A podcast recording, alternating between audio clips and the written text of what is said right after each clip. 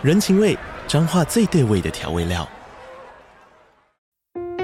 人，你在这端，我在那端，各自忙碌又相互牵挂。情，街角的吵杂声传递温暖与思念。味，是从每一个转角飘出的乡愁。这里是彰化县政府 Pocket 节目《彰化早咖》，我是主持人内克。从彰化大小事各具特色到旅游攻略，透过轻松有趣的访谈，带着大家走进最在地的早咖。准备好了吗？彰化的故事，我们说给你听。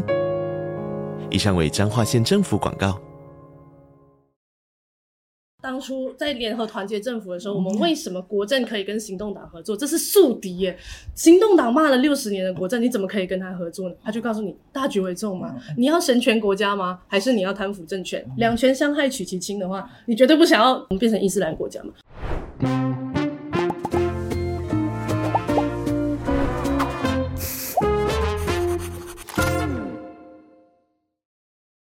好，我是范琪斐。嗨，我是路易莎莎。欢迎收看《匪夷所思》。那今天阿姨想知道呢，还是继续进行我们在马来西亚做的一些访问？第二集。对对，这今天是第二集。嗯、呃，主要也是在谈我想要知道那两个问题哈。嗯、一个就是啊、呃，马来西亚的民主进程啊、嗯呃，我自己觉得表现很不错。那我想知道当地的朋友自己怎么看。嗯、第二个就是。马来西亚华人是不是真的很轻中啊？同样的两个问题。嗯、那今天我们请到的受访者啊，嗯、他其实是也是呃马来西亚蛮受欢迎的一位呃 podcaster。嗯啊，他们那个 podcast 叫做“没人在乎”啊，那个“媒”是那个做媒的“媒”，哎对，媒体的“媒”这样子。路易莎莎叶诗妮的介绍，我交给你来讲。OK，好，叶诗妮就是刚刚有讲到一个 podcast“ 没人在乎”，那他们其实就是一群在意马来西亚华语新闻内容的一群人创立的。那其中一位就是我们今天要访问的叶诗妮。那叶诗妮呢，她之前就是呃大马官媒所谓马新社的华语新闻组的主播跟记者。那她之所以有名，是她在那边工作一段时间，她发现她觉得她待遇很糟糕，就像是二十二 K 这样，她觉得真的是很不行，所以她就离职之后 PO 了一篇文。这篇文就说她觉得大马的马新社带头没有起到示范的作用，还觉得被压榨，结果就被他们马新社的主主席就说要告。就喊说要要他，就是说他道歉，然后他文化副副部长说要告他，最后是他们的官员出来说，哦，我们应该虚心接纳意见，那这件事才落幕。这件事也，但是他就想要说，等于是一个人单干体制。那这样的一个人，所以我们今天才想说来访问他。对，我对于呃叶诗妮为什么很有兴趣啊？主要就是因为他以前在马来西亚的官媒做过嘛，哈，嗯、然后后来又因为这样一段经历，我就想说，哎，这个是一个挑战体制的行为。对，OK，在现在的马来西亚来讲，他会不会受到什么样的呃，我不知道他会有，有没有威胁啊？哎，对，有没有对他发生什么事情这样子啊？嗯、我觉得他的故事很适合来。看由他的故事来看马来西亚的民主进程现在到哪里？嗯，还有他那个马来西亚的媒体啊，到底现在他们的言论自由的尺度到底有多少？嗯，OK，好，那所以我们呃，这个路易莎莎，你有没有想、嗯、特别想问他什么？其实我蛮想知道他对于马来西亚的美呃民主的进程的未来的看法。那第二件事情是，其实我也蛮好奇，因为大家也知道，就是。马华或者他们所谓的华社，大概华人的群体在马来西亚大概占两成。那我想知道这样族群的议题，台湾之前如果之前有本省外省这样的一个族群的议题，在马华的政治里面有没有出现这个状况？那这状况会不会影响到他们的民主进程？好，嗯、那我们来看看叶诗妮怎么说吧。这一次我们来马来西亚，为什么会想特地特地找你来谈哦？嗯、其实跟你有一个背景有很大的关系，就是说你之前自己也是在传统媒体，对不对？没错，而且是官方媒体。嗯、这个马来西亚。官媒里面工作啊、做劳工，你这个感觉如何？我觉得很多人会觉得说，呃，当公务员是一种铁饭碗的概念，然后呃，薪水很稳定，然后可以长期的在里面工作。但在马来西亚来说，我觉得这样的想法其实是一种迷思。甚至在媒体环境里面，官方媒体它其实就是在这个生态里面带头压榨媒体工作者的罪魁祸首。在官媒里面工作的人，他们是被约聘的。一年一聘，而且到你合约快结束的时候，你还没拿到下一聘，那种工作上的不安全感是很重的。有没有固定的呃，就是薪资的调整？没有嘛？甚至是说，在我这个事件发生了之后，马新社的执行长罗斯兰他对媒体发言的时候，他也是很公开的说，我们有很多做了十年工作的人，其实也还没有拿到正式约聘的这个状态。这个小妹妹出来十年，十年还在还在约聘，还在约聘哦。对啊，那对他们来讲，他们他们的想法就是。这就是这就是这样，嗯、甚至是很呃，还有一些人在呃官媒里面工作，他的情况是呃，我拿不到最基本的这个社会保险跟公积金的状态，那然后他们是没有加班费的。这些情况其实很普遍的发生在呃，不管是不是官媒，官媒也好，呃，就是集团式的媒体、商业媒体也好，其实都很普遍的发生。那后来可我知道你跟他们闹翻了，来讲一下这个闹翻的过程。闹翻的过程就是这个官媒、嗯、呃不愿意请人，还要变相减薪，然后压榨这个媒体工作者，最后还导致说呃让剩下的媒体工作者说，哎，我们新闻随便做，只要能够让新闻这个。每一个每一天的日常新闻 run 下去就好了，那随便做，那最后就受不了了，然后我就离开了。OK，嗯，可是你在那个过程里面，其实你有先出来踢爆他们，对不对？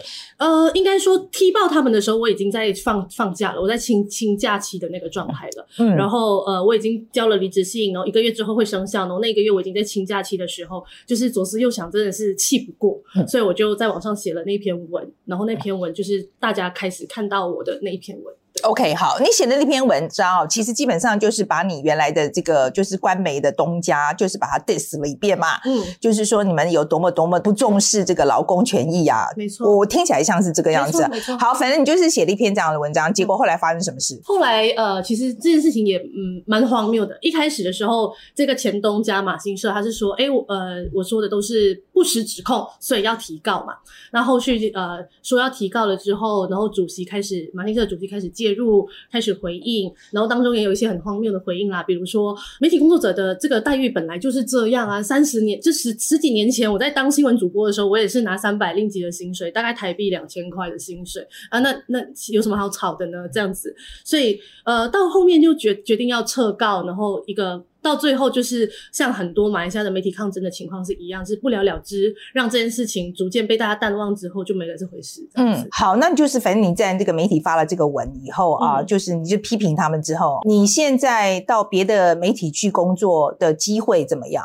嗯，几乎是没有机会，因为其实媒体压榨其实发生在每一个地方。所以他既然知道这个人会对压榨发生的话，那他有一个干嘛自己请个麻烦进来呢？嗯，他对啊，他自己也没有办法提供你一个很好的环境跟很好的待遇的情况下，他当然就不会自找麻烦。你这个在我们在台湾讲，就是你就属于大炮型的人啦。嗯，OK，所以这种大炮型的人，呃，在马来西亚社会多不多？我觉得很少。其实，在发生这件事情的时候，马先生一度说要提告我的时候，身边其实是有包括自己的家人跟朋友，其实都有在劝我说，你要不要就道歉了事？因为他他他 offer 我道歉嘛，那你要不要道歉了事？为什么会这样？其实是你对你自己的权益不了解，那你自己也觉得说，我不知道我这样会不会被告，我不要给自己找麻烦，那改变就不可能发生。你自己觉得这几年马来西亚的媒体环境有没有改变？我觉得如果你要从一些比较客观的角度来看，你会觉得说，哎，马来西亚的媒体的。开放度好像是有开放了，但是实际上马来西亚的媒体存在很多问题是很严重的，包括了自我审查的部分。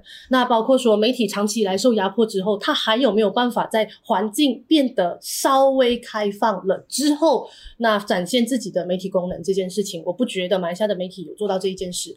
然后监督政府这一块，呃，是很多媒体工作者长期缺乏的一个能力跟意识。要跟我举个例子，怎么样自我审查？好了，嗯，比如说以前我在呃 NTV Seven 里面当我是当实习记者的时候，外面刚好正在进行 Bersih 就是竞选盟的一个，这是多久以前的事情？呃，我二零一五年，如果我没有记错的话，就是呃竞选盟外面正在示威，然后街上正在很混乱的场景。但是你会发现，这个新闻工作室里面是很平静的。大家都选择不看这件事情，然后当初里面会有一些标语还是什么，我们都要打加上马赛克，这些都是呃新闻人的一些自我审查，甚至你有一些呃，比如说你记者写完稿，那他编辑或者是上头在看的时候，他就会说，诶，你这一句话讲得太敏感了。但是有没有人告诉你这个是敏感的？其实是没有的，就是你自己会知道，那就是每一个人心中都有一把尺。去衡量说什么东西可以报，什么东西不行。讲了以后会怎么样，或者是不知道、啊、会会发生什么事情？这个东西他他他他他做的更前面一点。嗯，比如说他在你还没有开始报之前，他就他就开了一个编辑会议，他就跟你说，哎，这一次大选我们这个这个这个这个不能报哦，他已经把 list 给你 list 出来了。嗯、所以在你那这个这个这个这个通常是什么？反对党吗？还是、嗯、还是这照什么？就是我我不我不知道，就是比如说我们会淡化一些在野党的的新闻，就说哎、嗯，我们还是可以有在野党的新闻，但是比例要怎么抓？嗯，那比如说，如果我们报执政党的时候，如果我们要淡化某一些呃政治人物在他政党里面的职职称的话，那我们就不要报政党的职称，我们报另外一个职称，让大家去潜移默化的感受到，呃，你要传达的资讯。OK，对，所以这个其实跟基本上是不是事后检讨？我是事前告诉你，给你个 guideline，说你有什么东西不能做。可是问题是，现在自媒体很多啊，在马来西亚，我相信是吧？不是只有自媒体自己在讲啊，认为说现在就是声量变以前大很多哈。嗯，我相信你们在谈的时候，应该就没有自我审查这一块，你们也不会有 guideline 这个东西了吧？对，没错。所以自媒体的在在马来西亚目前的状况有多活跃？对马来西亚人来说，其实还是一个，尤其是如果你要做知识性的内容，马来西亚的民众是不是有这样的能力去鉴赏这样内容了？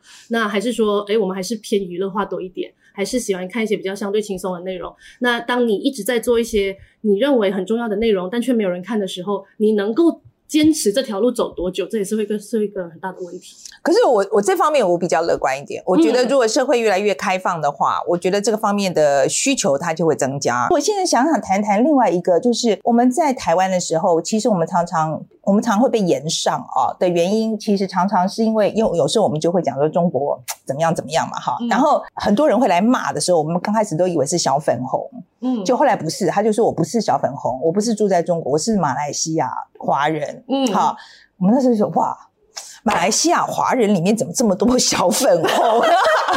就是这个，所以我们这个印象有有有没有问题？所以马来西亚很多中华胶是这样的意思。对，就是轻中的这个声音在马来西亚华人社会里面。是主流吗？我觉得他们会很呃，他们会很积极的在网络上发出他们的声音，嗯、但我不，但我不会说他是马来西亚华人的主流，因为其实太多人是沉，就是沉默大多数，相信民主的人都是比较温柔的人，嗯、所以他其实，在言论上面其实也不会有太多太多极端呃。跟攻击性很强烈的这些言辞，所以你会发现到，如果你在网络上的话呢，观察到其实亲中言论确实是会比较多一点点。可是他们这一个这么就是向往祖国这个心情啊，嗯、除了说我知道就是经济上的因素之外，嗯，就是我觉得老一辈的他们是不是特别特别有一点觉得中国强了，我对我的地位也有帮助，你不觉得吗？你不觉得中国强了对你的地位在在马来西亚的地位有帮助吗？我我不觉得，哦、我觉得这是跟世代有关啦，嗯、就是呃，确实老一辈的人他其实跟中国的。文化里面它有很多的相近性，包括说可能呃，他真的是就是南南南南南来的这个部分，所以他们会对中国有很多的情意结的部分。但我觉得接下来年轻的世代其实对中国的情意结有在慢慢的减少。那但当然。我觉得红色渗透有很大的影响啊，就是马来西亚的媒体有很很严重的红色渗透的情况。那这种所谓的文化洗脑，然后文化文文化的这些渗入，它其实也会影响你对中国的想法，你对中国的观感是什么？所以，呃，这一点也是我们要注意的。好，这是这一块哈，我们讲的是比较轻中的这个声音。那。亲台湾的这个声音，我其实也要讲，就是说我其实蛮惊讶的，因为比如说很多人会跟我讲说，啊，范姐，我们都会看你的节目嘛，哈，我现在想，为什么马来西亚人要看我的节目呢？我其实我当然很高兴，但是我也想，可为什么你们要看我们的节目呢？可是而且我觉得好像很，其实还蛮多人在看的。OK，我先回答为什么马来西亚人要看台湾或是看中国的节目，嗯，因为马来西亚的。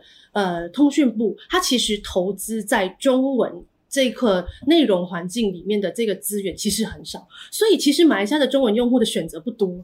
你可以看本土化的内容的这些呃，不管是电视剧也好，呃，评论节目也好，还是新闻也好，你的选择都不多。那可是你选择不多，但你有需求嘛？你你花多少时间在划手机？你划本地的内容，你根本两下你就划光了。那你就会往中国去，往台湾去。那这个就会是变成是大家不同的选择之下，然后接收到不同的资讯之后，可能影响了大家对所谓的政治政治的上面的一种不同的分流。所以，呃，为什么大家会看？其实很简单，就是我们我们自己国家的内容不够，所以我们就要往外面去寻找呃中文的内容。那中文内容哪里来？香港、台湾。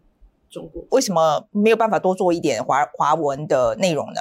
资源有限，华人的内容的票不多。哦、oh,，OK，对，嗯、对我来讲，呃，马来西亚的中文电视新闻，对很多，尤其是在官媒里面，它其实就是一种多元橱窗。就是我可以告诉你说，哎，我们有中文新闻哦，或者我们有淡米尔新闻哦，但是淡米尔新闻跟中文新闻是很容易被关掉的啊。他们也是只有在这一整一整个频道里面播十二个小时，我也只有三十分钟。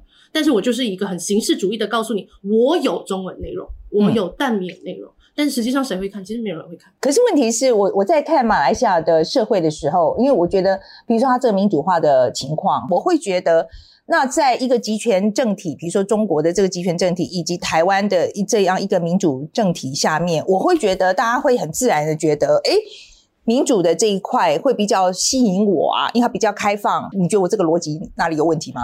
我觉得是这样啦。如果我们一直谈马来西亚，但是我们其实在谈的只是马来西亚的华人，嗯、因为对马。他的穆斯林，或是对马来西亚的马来人来说，他其实根本很很很少去讨论中国跟香港的议题，那所以你说，呃，马来西亚的华人是不是很在乎民主这件事情？马来西亚人对民主这件事情的想法是很模糊的。到底什么是民主？民主会对我们的国家有什么样的影响？民主会对我们的生活有什么样的影响？我们对这件事情的想法是很模糊的。但是我们对钱的想法是很实际的，就是你每天都在花钱跟收钱。嗯。所以如果中国可以给你这么多的投资，中国可以让你呃有这么多的大外宣，所以你的民主意识不够强烈的时候，其实你是很容易被带偏。你自己对于马来西亚的民民主化的前景，你自己看不看好？对我来讲啦，我觉得马来西亚的不管哪一个，呃，应该说希望联盟上任也好，团结政府上任也好，还是国民政府上上任，还是国政都好，大家每一次都在讨论的是所谓的经济牌。所以啊，我们的经济要怎么改善？我们要怎么样让我们的经济发展？然后未来十年要怎么样？五年要怎么样？我们的呃公共建设要怎么样？但是我觉得很少人很努力的要去讨论文化牌这一块，就是马来西亚的文化发展要怎么做？马来西亚的民主制度，所谓的民主，那我们要培养国民有什么样的民主意识跟能力？这一块是根本没有人要讨论的，因为它不是一个立刻见效的一个政策。那所以我觉得，无论是任何一个政党上台，其实大家都没有民主化跟改革的决心。嗯，可是的确是，呃，马来西亚在过去几年的确比周边的国家来讲，在这一块来讲，我觉得做的是比较好。这点你不同意吗？我可能会觉得说，马来西亚人如果长期处在一个这么安逸的状态下，他对民主的进程不是一件好事。我觉得民主是要碰撞，所以如果我们不碰撞，我们长期处于这个安逸的状态下，我们知道什么东西可以谈，什么东西不能谈，什么东西敏感，什么东西我们要自我收敛，自己消化。那要推动民主，它要有一些伤害了。就是它社会上要有一些伤害，社会上要有一些碰撞，民主才有推动的可能。但是现在看起来，马来西亚就是很很尽量的都在避避免这件事情。有听到这样一个说法，就是说马来西亚人很喜欢以大局为重，有没有这样子？你也觉得有这样一个说法吗？有有有，真的有，就以大局为重，所以 真的是你们的国家的精神。对，因为我们国家就会跟就会跟你说，当初在联合团结政府的时候，我们为什么国政可以跟行动党合作？这是宿敌耶！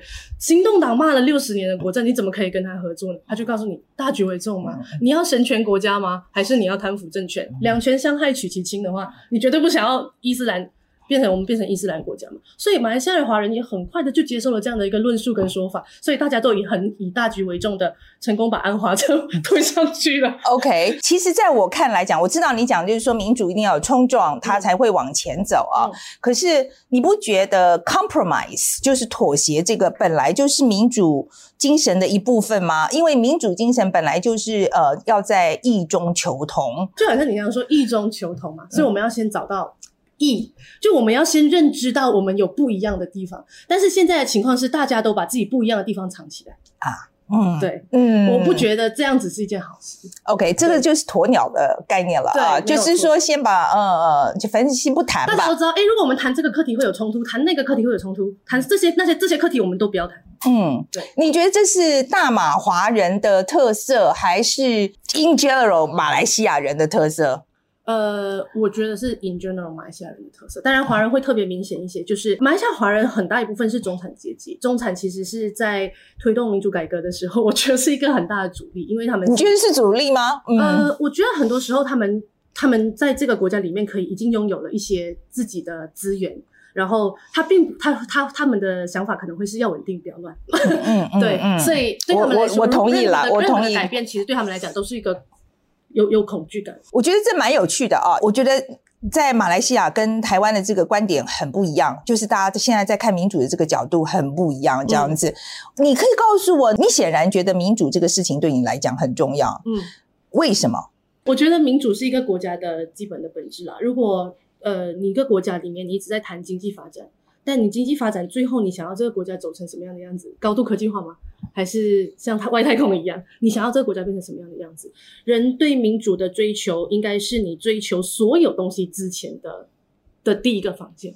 这是你的制度，这是你的信仰，这是你呃未来生活环境，你对这个国家，你对身身边的周遭一切的最基础的那个东西。但是呃，马来西亚其实很少很少人去谈民主，呃，或者是说马来西亚人其实基本上不太理解什么是民主。那换换政府就是民主吗？还是改改朝换代就是民主吗？我们的小朋友其实，我们的新时代其实没有能力去谈这件事情，因为我们对这个事情的想法是很模糊。嗯，所以嗯，这是一个马来西亚的现况。我今天一再问这个问题的时候，就是说，因为我们在台湾，就是我们在讲说对外面我们要做外交的时候了，哈、嗯，就是在外面交朋友的时候，这几年一直有一个说法，就是说我们用我们的民主自由这个价值观，希望去交朋友。我现在就知道，就是说，而且南进政策就是马来西亚，其实我们非常重要的，对对，是是非常重要的一一部分嘛，哈，对你们来讲是有吸引力的吗？我们刚刚在讨论的时候，其实我们有在讨论这一块，就是说台湾确实有一直想要用民主跟自由的价值去跟大家做朋友，嗯，但是我觉得好像都在跟已经是朋友的人做朋友，嗯、有没有办法？当然有，有有有难度啦，因为你要想想看，怎么样去影响一些对民主意识还不是非常强烈的国家，这是一个非常有难度的的事情。但是，呃，新南向政策，嗯，感觉上是没有好好的。就是有这个想法，但是没有好好的把它经营下去，所以，呃，马来西亚确实还是有很多人是沉默多数，所以他也没有他也没有意识到，哎，台湾现在目前到底面对了什么样的危机，我们可不可以成为他们民主跟自由的朋友？嗯，要不要帮他们捍卫民主跟自由？嗯嗯嗯、对对对对，好，我觉得这个就是给我们的政府看一看啊，就是新南向政策是不是还有需要好好的讨论一下啊？要不要再升级一下？对，要不要再升级一下？就是然后呃，我觉得平常一直在讲，就是说用民主自由做口号这件事情啊，我觉得是不是也是属于呃自己在骗自己的阶段啊？你要跟你真正想做朋友的人，先先去问清楚嘛，对方有没有这个意愿啊？嗯、那我现在拿出来这个东西，对你来讲有没有吸引力吗？对对对，对，我觉得这个是重要的啦。你自己希望马来西亚社会将来在未来的十年好了，我们也不要讲太远。嗯，对你来讲，你觉得最需要发展的是什么？嗯，公民教育。我觉得一个人的成长环境跟一个人所接受到的教育这件事情，对他的呃生命的影响会很大啦。我从中学开始，其实我就很清楚我要当一名记者这件事情。那我自己怎么样去接受资讯，然后呃后续去台湾念书了之后，参与了一些怎么样的社会运动，然后回来回来马来西亚参与一些呃 NGO 的团体社会运动，这些东西都是给我很大的养分啦。嗯，那但是你要想想看，一个人他要有很多的主动性去参与这一些活动。跟呃这一些 NGO，他才有办法得到这么多的资讯的输入，然后让你对民主培养起一个比较呃具体化的概念和想象，跟一个信仰的时候，其实对于很多人来讲，他是没有这样的时间成本跟这样子的能力去做这件事情的。所以这件事情要让他系统化的出现在教育体系里面，公民教育有了，大家对自己的国家有了解了，那。我们才能够监督政府。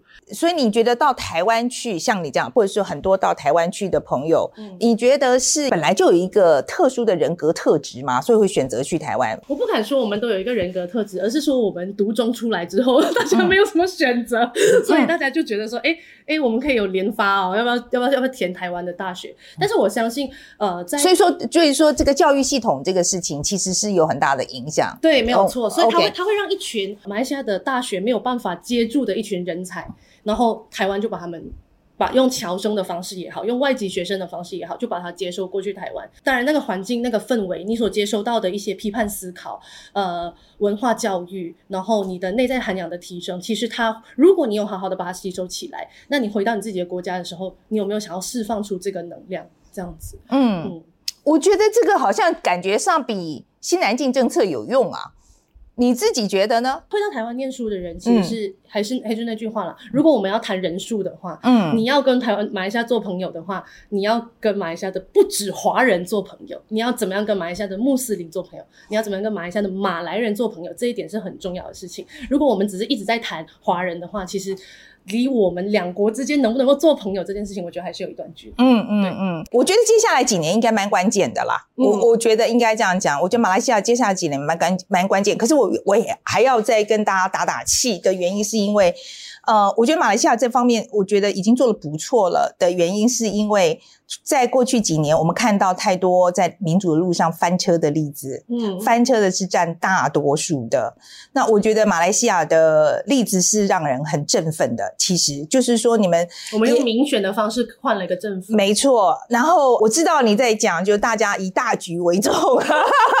你觉得是个缺点，可是我觉得 in a way maybe 就是因为以大局为重这个东西，让马来西亚其实走的比较稳，所以它也许慢一点啊、呃，它也许慢一点。但是我觉得像我还是要讲，就是说我们今天拉开来看，呃，跟邻近国家比，或甚至是说，比如说跟呃阿拉伯之春啊、呃，是跟非洲的情况来比的话，我觉得马来西亚这条路，呃，是令人羡慕的。我相信是很多人羡慕的。我我我完我完全赞同这样的说法，但是呃，作为马来西亚这个国家里面的人，我们必须要说，这不是我们现在要看到最好的状态，我们还有很长的路要走。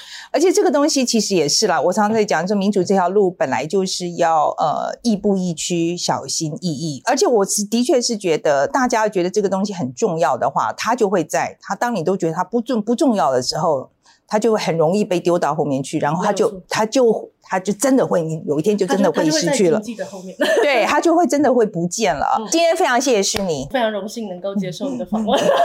好来，路易莎莎，你先讲你的 take away 好了。哦，我真的觉得大局为重，真的太帅了，真的超好笑，很 有趣吧？就，是巫统跟国政竟然可以翻六十年，可以一夕之间直接变成就是结盟在一起，说哦，我们要对抗那个伊伊斯兰的政权。我觉得这东西很，我没有办法想象有一天国民党跟民进党说好，我们一起要对抗某个东西，他们就结盟在一起。这种事在台湾是不可能发生的。其实我可以想象，哎，你可以想象，我可以。想象哎，我觉得就是当出现一个更大的敌人的时候，我觉得会哎，嗯、我觉得到那一天，可我们已经有一个最大敌人在那边七十年了，可是他。要掉一个飞弹下来，你试试看。OK，好好好好，这好，那我第二件。我的，你懂我意思吗？我是真的觉得现在的威胁对很多人来讲，他还可以假装看不见。当那个威胁是你没有办法假装的时候，我觉得他们两个就会。所以你觉得台湾有机会像乌克兰那样子碰到更大的威胁？我会哎，我其实同意的。好，那第二个贴位，第二个贴位 是，其实就讲到这个关系。其实我觉得台湾，呃，叶师你有提到马来西亚的新闻内容，其实我觉得台湾这种状况在台湾也有发生。我们用很多行车记录器，而且我觉得重点是。我们这样的新闻其实有人会看见的，就是我们的新闻如果这么好笑、这么荒谬的话，其实会有世界上会有其他地方会看见。那台湾如果在，你是说其他人也会笑我们的？会啊，会很 丢脸啊！就是你都是行车记录器新闻，当然很丢脸。所以我觉得是，如果你要在华语社会里面竞争，就是文化上，比方说，我觉得中国今天如果既然还有言论上，还有言论上的自由，或是创作上的限制，台湾要走出来的时候，那很自然你是要想办法把你的东西提升。这件事情其实不只是台湾岛内看到，你想要走出去给人家看到，这个华社是一个很好的一个。群体，那我觉得这是我们在内容创作的时候很重要的一个概念，要放在脑袋里面。对，然后另外一个我自己最重要的 take away 是他，就是他在讲到说我们的新南向政策啊。他讲的那一句话，我觉得实在太精准了。他就是说，我们好像只跟已经是朋友的人做朋友，小圈圈。对，我就觉得这句话讲的实在太好了。OK，我觉得我们应该要多花点力气去跟呃还不是朋友的人做朋友。我觉得友善的啊，只是友善，但是还不是朋友的人做朋友，应该要多花点力气在这上面。这是第一个啦。那第二个是我其实这一次去，我觉得马来西亚的华社哈，我觉得跟台湾的。合作加强的意愿其实是很高的。他跟我讲一个概念，他们就说，呃，因为马来西亚华社大概是有差不多六百万到八百万人口吧，我这个数字还要再确认一下。嗯、但是他说这个市场太小了。但是如果今天加上台湾的两千三百万的这个人口的话，如果这两个市场可以在一起的话，其实我们。对双方都是有利的，嗯，然后我也觉得以马来西亚，比如说华人对于这个呃台湾的软软，就是像我们的软实力啊，我们的剧啦，像我们的新闻有这么高度的兴趣，其实我觉得是可以有这个机会的。而且不要忘记一件事嘛。嗯马华其实华社在马来西亚只占五分之一的人口。对，所以他们其实对于台湾，就是很多人，尤其他们很多人到台湾来留学，这个背景其实对台湾来讲啊，就是我觉得其实是一个很大的优势。可是我觉得，我觉得我们台湾对于马来西亚社会了解太少了，真的了解太少，真的要去跟人家认真交朋友的话，哎，要多一点了解。欢迎大家啊，来告诉我们你对于叶诗妮讲的话有什么想法。然后，如果喜欢我们的节目的话，应该要订阅、赞、分享、多内。谢谢大家。